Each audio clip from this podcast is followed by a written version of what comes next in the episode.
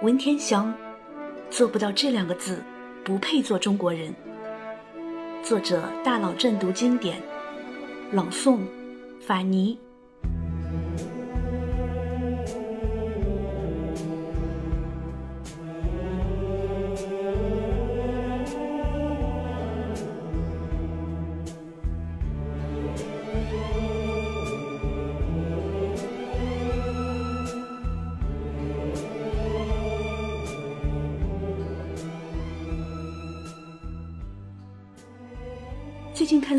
看宋元史，随手翻了下知乎，结果这一翻把我气得肺都在咕嘟嘟冒泡。在一条如何评价文天祥赴死的问题下面，题主这样写：最近语文课学到《指南录》后续，语文老师在评讲课文的时候，很嘲讽地说，文天祥在逃亡途中还不忘抄诗，被软禁期间每天就光写诗了。他不适合为官。而应该做个哀时勇士的骚人。对此，我感到很不解。一直以来，我们都被告知文天祥是个很完美的爱国名将，可这几节课下来，多少让我感到迷惑。怎样评价文天祥其人？孰是孰非？知乎上的这个问题问于两年前，时间有些久远了。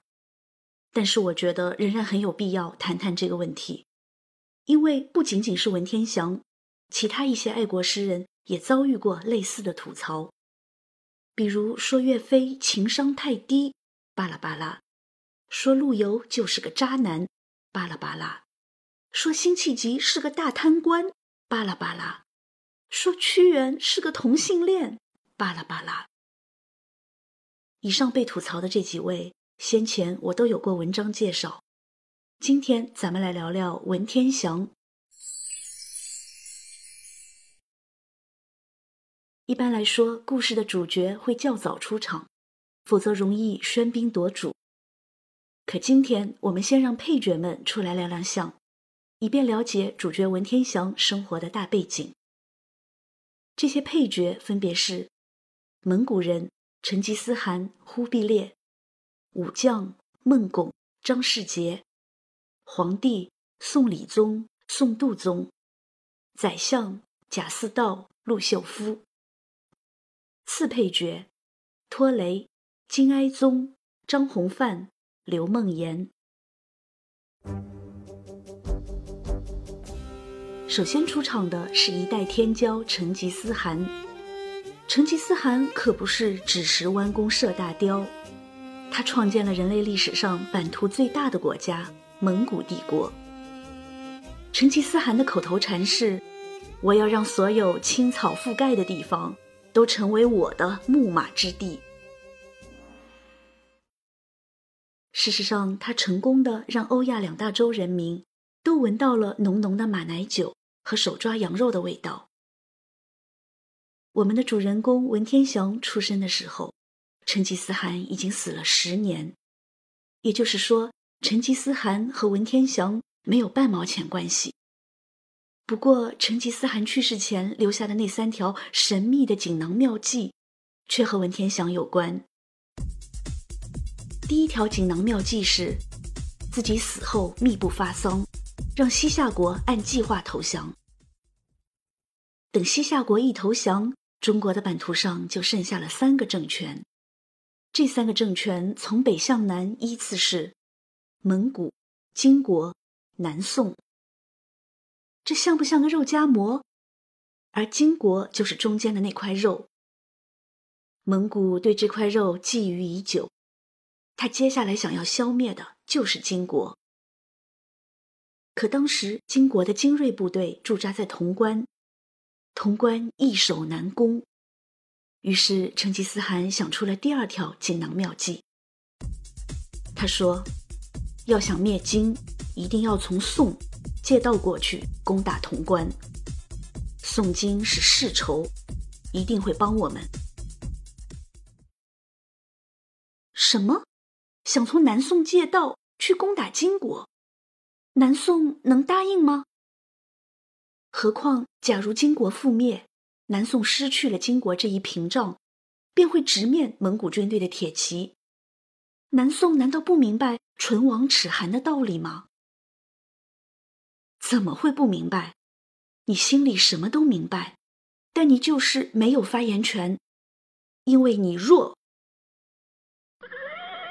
这不，成吉思汗的第四个儿子拖雷，也就是《射雕英雄传》里和郭靖拜把子的那个哥们儿，一路打了过来。你借也得借，不借也得借。南宋只得和蒙古结盟，共同对付金国。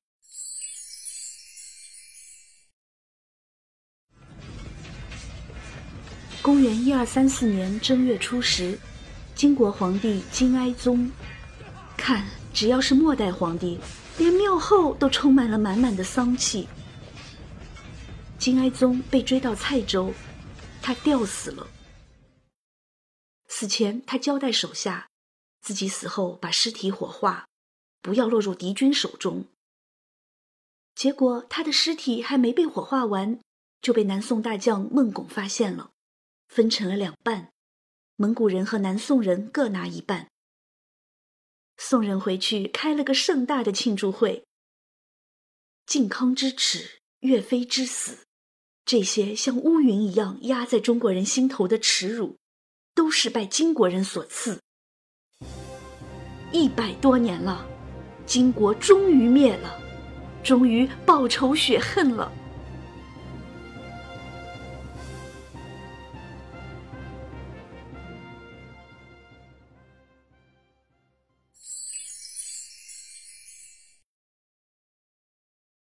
还是公元一二三四年，南宋这年改了个奇怪的年号，端平元年。为什么叫元年呢？难道南宋换了皇帝？不是因为宰相死了。话说宋理宗被这位独断专行的宰相压制了整整二十六年，心里憋屈的慌。公元一二三四年，宰相死了，宋理宗终于亲政，他太高兴了。结果他刚一改年号，就传来了特大喜讯：金国灭了。这一重大胜利让南宋君臣欣喜若狂，举国欢腾。宋理宗觉得这是上天的安排，要让他做个忠心皇帝，青史留名。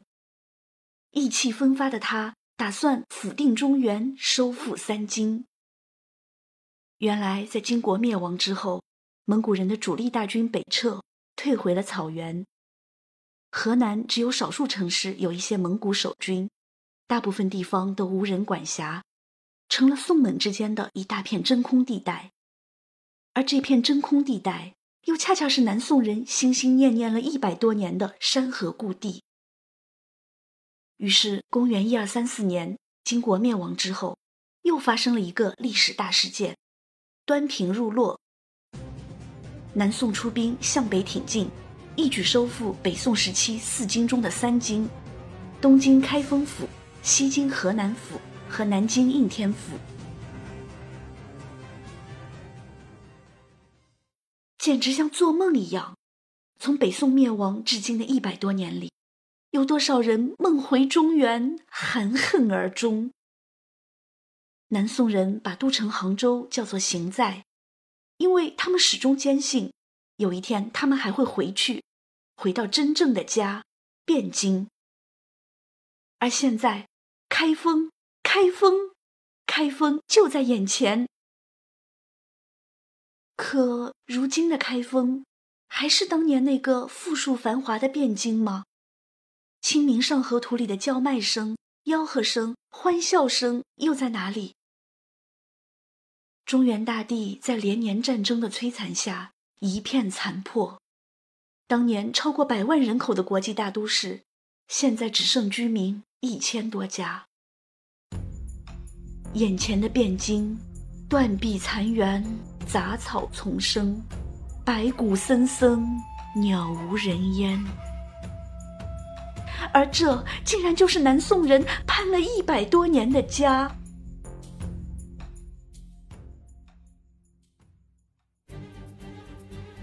南宋人还没来得及再多看一眼故土，蒙古人就掘开了黄河。用泛滥的黄河水阻挡宋军。黄河倒灌，粮草不济，宋军只得撤退。蒙古骑兵一路追击，宋蒙之战正式爆发。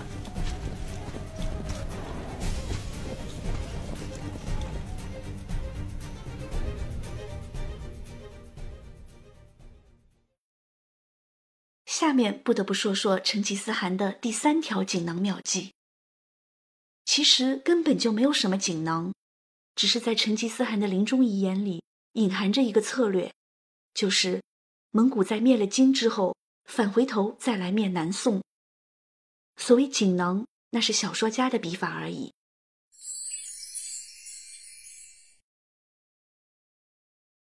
还是来说说宋蒙战争。南宋刚刚收复三京，把防线北推到黄河。还没有实现岳飞直捣黄龙与诸军痛饮耳的愿望，哧溜一下又缩回了长江南面。不过南宋朝廷虽弱，好在我们还有硬骨头的名将和老百姓。现在全国都是战场，分成三大战区。西边四川战区，到处都是山，进来吧，只要你蒙古人敢进来，就把你绕晕。然后歼灭。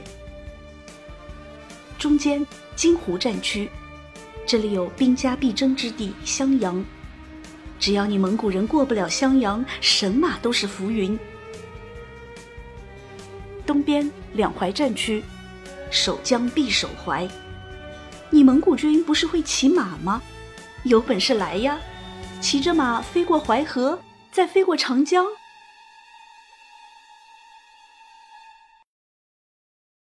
从公元一二三四年宋蒙开战，到公元一二七九年南宋灭亡，宋蒙之战一共打了四十五年。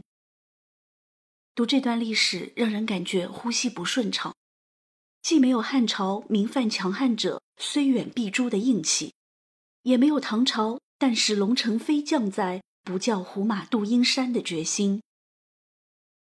不过这四十五年若拍成电影。估计能让观众的嘴巴三天三夜都合不上，太出人意料了。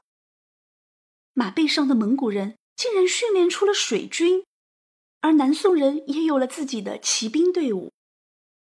以水军为傲的南宋人竟然把船连在了一起，上演了南宋版的火烧赤壁。两国的军事家们一停下来就埋头搞科研，他们改善了冷兵器。开始使用热兵器，四大发明之一的火药在军事舞台上威风凛凛。你有长枪爱戳人，我有带钩的双枪把你从马背上拉下来。你有短刀近不了身，我有环刀专磨你的脖子。你有强弓和强弩，我十几个人拉一把更强的弓。而且射出去的都是带火带毒的箭。你有抛石机，把石头抛得满天飞。我坐在可以移动的串楼上和你躲猫猫。你身穿十层牛皮做的厚甲，把脸都遮住了。我用特制迷你小箭专射你的眼睛。你会用火铳，通通通。我就用大火铳，通通通通通。而咱们故事的主角，终于要在这炮火连天、石头弓箭满天飞、到处都是惨叫和哀鸣的时刻出场了。文天祥生于公元一二三六年，去世于公元一二八三年。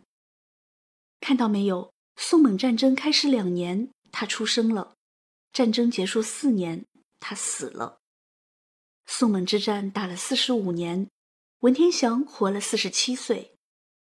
文天祥的一生和宋蒙战争几乎完美重合。历史上有多少人生活在战争年代，终其一生都不知道和平为何物？一部个人史就是一部战争史。因此，能生活在和平时期。那是天大的幸运。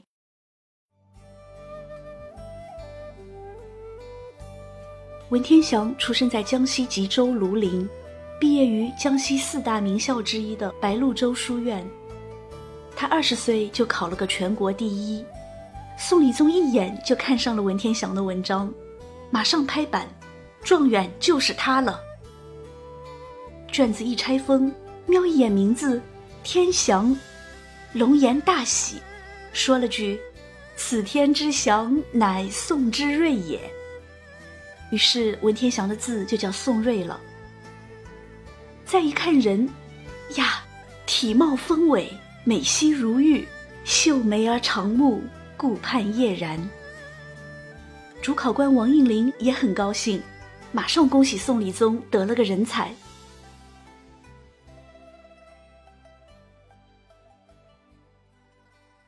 再来说说当时的南宋朝廷。那时候，南宋的宰相名叫贾似道。说起这位宰相啊，他的肚子就像老鼠，一点都撑不了船。顺着他的意思，他就加官进爵；不顺着他的意思，他就直接迫害。贾似道还被人称为蟋蟀宰相，因为他平时最喜欢斗蟋蟀，连上朝的时候都带着蟋蟀，而这竟然还得到了宋理宗的默许。再来说说宋理宗。宋理宗执政后期，贪图享乐，荒废政事，而且他没有原则，耳朵根子超软。还记得前文提到的名将孟拱吗？一个有勇有谋又有仁义的将军，他一个人统御南宋三分之二战线上的战士，被人称为史上最强机动防御大师。知道孟拱是怎么死的吗？就是宋理宗听信谗言，怕孟拱拥兵自重，导致孟拱郁闷而死。宋理宗没有儿子，便传位给了侄子宋度宗。宋度宗是一个没有被打胎药打掉的脑残儿，他母亲怀他的时候曾被迫喝下堕胎药，但并未因此流产。宋度宗顺利出生。不过智力受损，宋度宗什么都依赖宰相贾似道。贾似道爱玩辞职游戏，一言不合就要辞职，宋度宗就哭着抱着他的大腿不让他辞。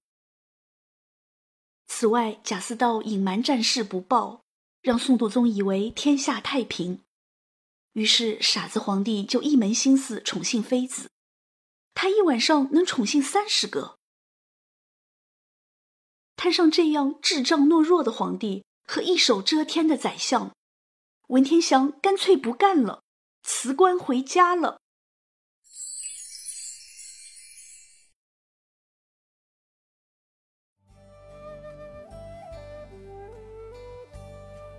宋朝官员的俸禄那可是很高的，文天祥在老家娶了一妻二妾。生了两个儿子，六个女儿，再加上仆人、管家什么的，他一个人的工资就能够养活一大家子，甚至还有余钱和朋友愉快的玩耍。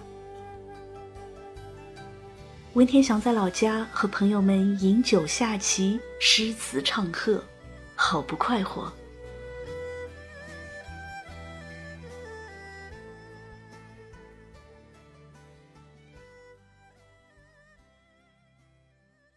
公元一二七一年，成吉思汗的孙子忽必烈在大都建立了元朝。元这个字取自《易经》大灾前元。忽必烈之所以取这个字，是因为他认为自己顺应了天意，中国应由他来统一。公元一二七四年正月，忽必烈指挥部下攻破襄阳，挥师南下。援军所到之处，势如破竹，不可阻挡。短短数月，南宋就失去了数座重要城池，恐怕连郭靖黄蓉、杨过小龙女也回天无力了。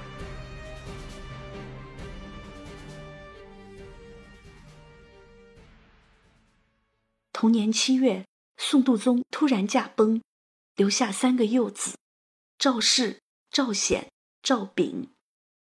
赵显被扶上皇位，谢太后垂帘听政，面对元军的进攻，南宋朝廷派贾似道率精兵迎敌，贾似道却无心恋战，甚至临阵逃脱。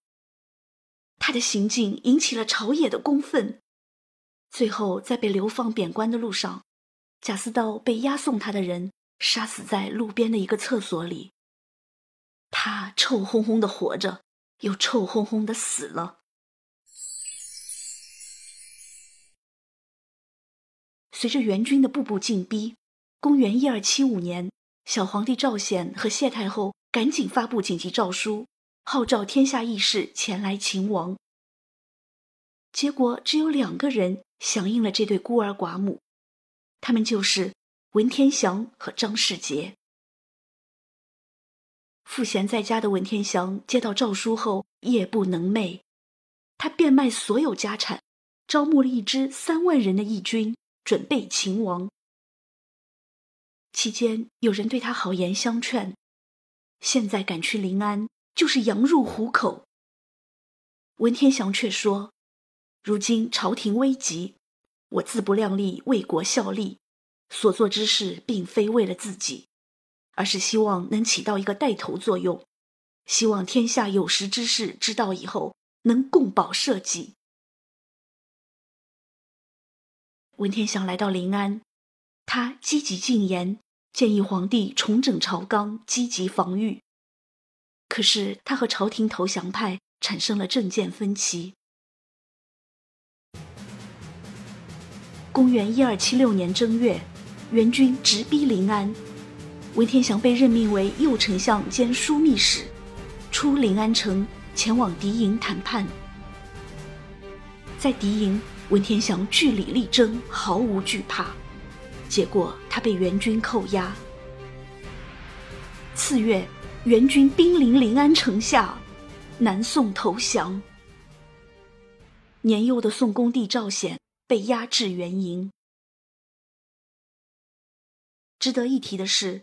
在南宋投降前夕，赵显的兄弟赵氏、赵昺这两个小皇子，在一些朝臣的护卫下逃出了临安。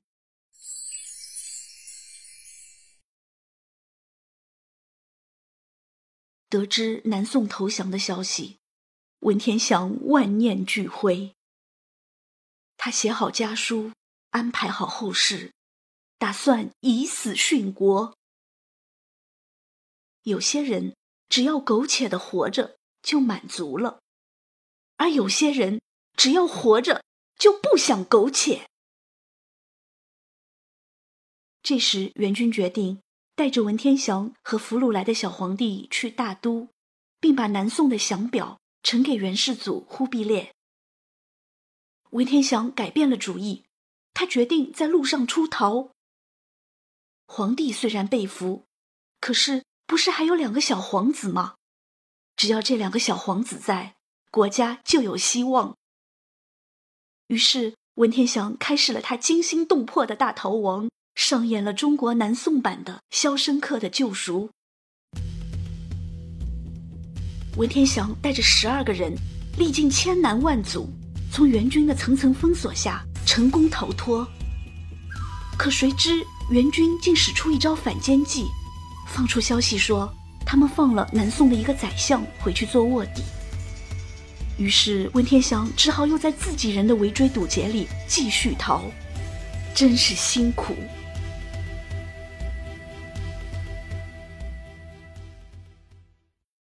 后来文天祥在《指南录》后续里回顾这段经历，一连用了二十余个“死”字来记录这场死里逃生。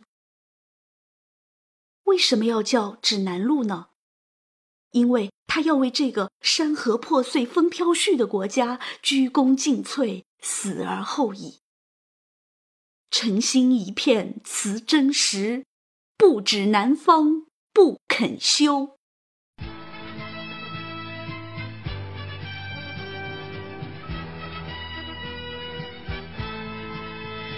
文天祥和其他一些爱国义士。在福建、江西掀起了一阵抗元大潮，他们要力挽狂澜于大厦将倾之中。而武将张世杰和文官陆秀夫则在福州拥立赵氏为帝。文天祥、张世杰、陆秀夫、宋末三杰就是在这样一个悲壮的背景下集体亮相的。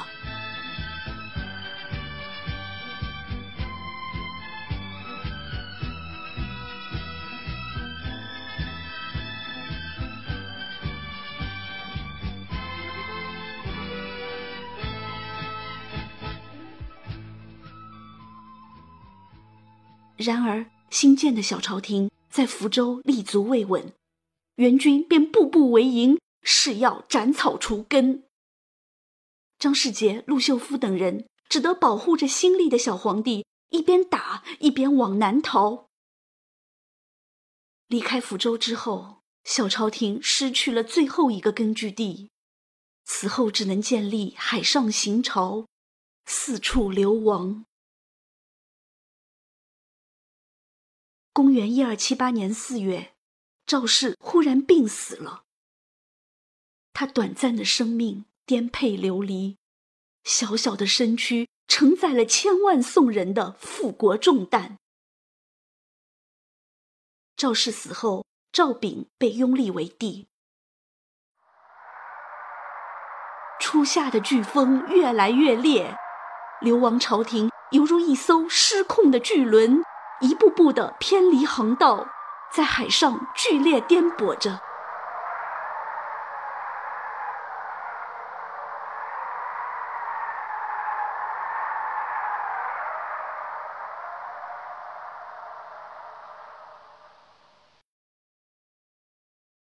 再来说说文天祥这边，他四处漂泊，号召各地百姓举起抗元大旗，却因寡不敌众。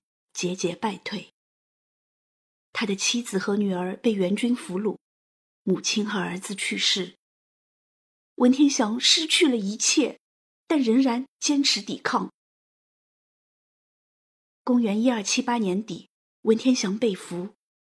被俘时，他正在广东海丰县的五坡岭吃饭，一伙打扮成乡人的元军突然杀了上来。仓促间，文天祥从怀里掏出早已准备好的龙脑香，塞入口中，用手捧了泥坑里的浊水吞下，然后就被援军抓走了。后来才知道，龙脑香要和热酒同饮才会致死。文天祥这次求死不成，反而意外的治好了眼疾。文天祥已经绝望，他路上数次想跳海，都被援军拦住。他绝食，元军就拿竹子撬开他的嘴巴，给他强行灌粥，他的嘴巴全烂了。元将张弘范想尽各种办法要让文天祥投降，结果都没有用。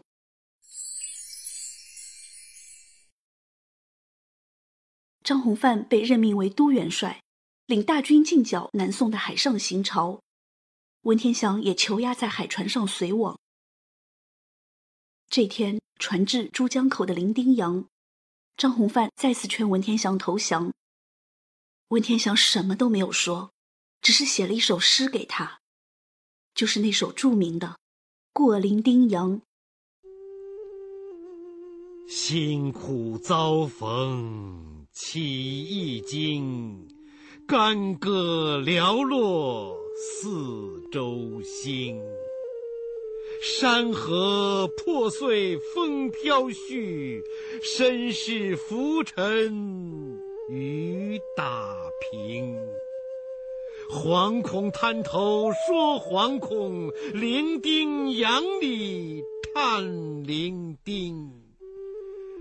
人生自古谁无死，留取丹心照汗青。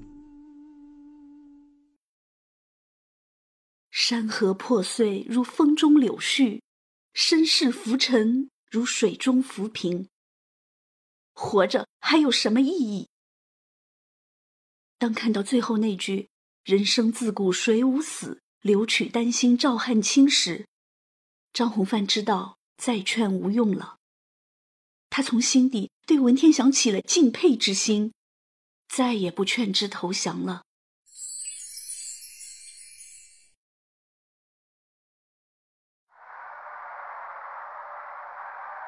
元一二七九年二月初六，左丞相陆秀夫、枢密副使张世杰以及南宋最后一个小皇帝赵昺，已经被逼到一个三面环江、南向临海的洲岛崖山。宋将张世杰把大船用铁索连在一起，船外涂上一层厚厚的胶泥，以防火箭，还在舱壁上悬挂了好多水桶。张世杰下令把在崖山修建的皇帝行宫和军舍全都烧了，令军队排成一字阵，决心死战到底。元将张弘范派人从崖山北面的水道绕到宋军身后，把宋军夹在了中间。崖山之战终于爆发。那天，崖山的上空都是漫天飞舞的弓箭、石头。那天，号角声、敲鼓声、喊杀声、呐喊声、嚎叫声不绝于耳。那天，乌云密布，血流成河，天地间只剩下发紫的红和压抑的黑。那天，陆秀夫逼家人跳了崖，然后自己背着八岁的小皇帝赵昺纵身跳下奔腾的大海。那天，张世杰指挥着宋军用战船去撞击援军的战船，进行自杀式反击，最后他也纵身一跃，毅然倒海。那天，哭声响彻九层云霄，十万大军连同臣僚军属。在燃烧的大火之中，跳入已经变成红色的大海。那天，文天祥在援军的船上，眼睁睁的看着这一切，他摇旗呐喊，捶胸顿足，痛哭失声。文天祥不顾一切的冲向船头，却一次又一次的被死死看住他的援军拦下。最后，他晕倒在地。醒来后，所有的声音都已经停止，天地一片宁静祥和。文天祥拍了拍疼痛的脑袋，希望自己只是做了一个噩梦。然而，海上满满漂浮着的尸体告诉他，一切都是真实的。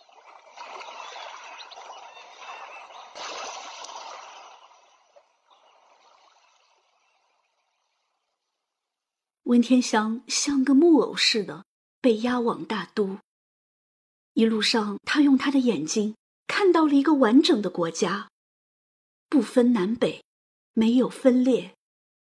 然而，这已不再是汉人的世界，终究还是亡国了。呜呼！崖山之后，再无中华。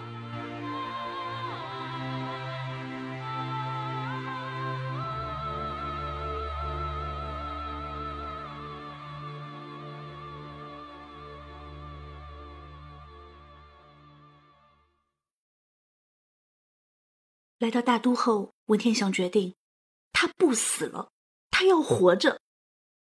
只要他活着，他就可以把他的经历写成文字，把这段历史记载下来，留给后人。只要他活着，他就可以阻碍太多的向元朝弯曲的膝盖，让那些投降者不能心安理得。只要他活着，他就可以浇灭忽必烈的痴心妄想，让他们死了，收复汉人的那条心。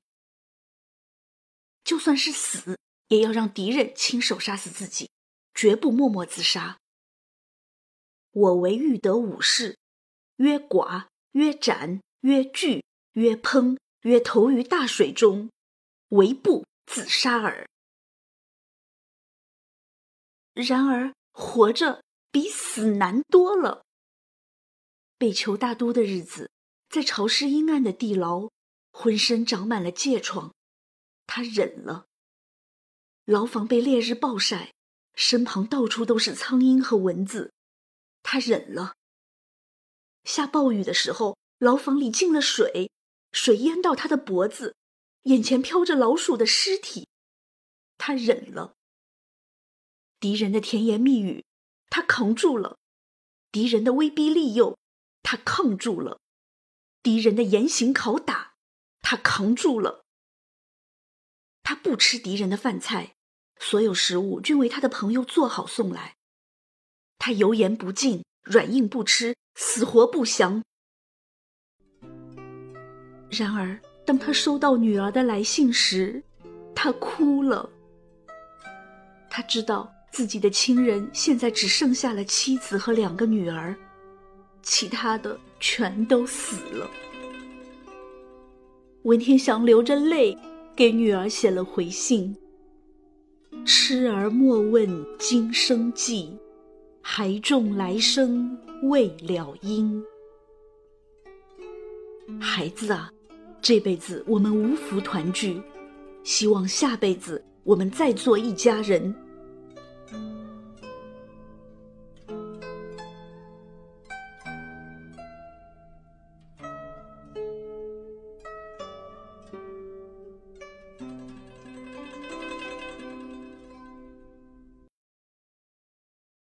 文天祥把他写的《极度诗》一卷，《指南录》四卷，还有记载自己一生经历的《纪年录》，以及他的一束头发。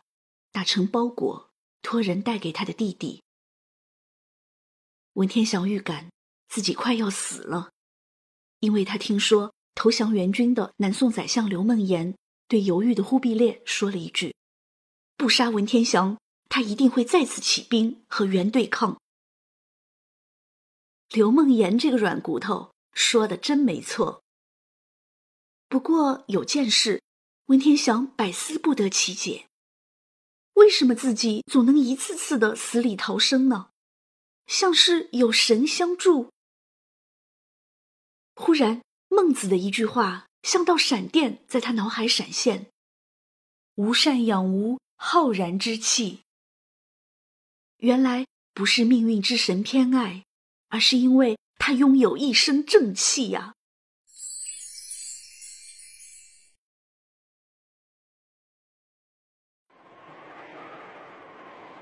公元一二八三年一月九日，文天祥被押往刑场。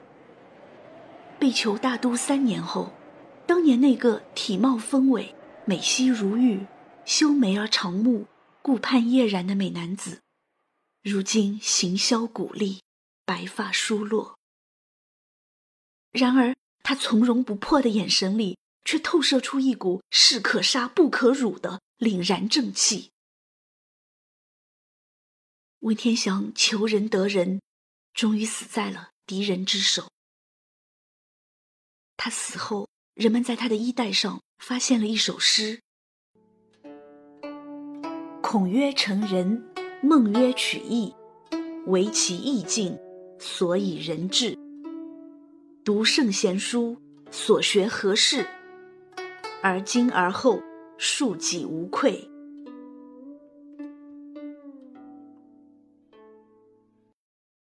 公有炯炯一心在，天水相与永之师。文天祥为什么拥有这样的决心和勇气？你也许可以从下面这首正气歌中找到答案。天地有正气，杂然复流行。下则为和月，上则为日星。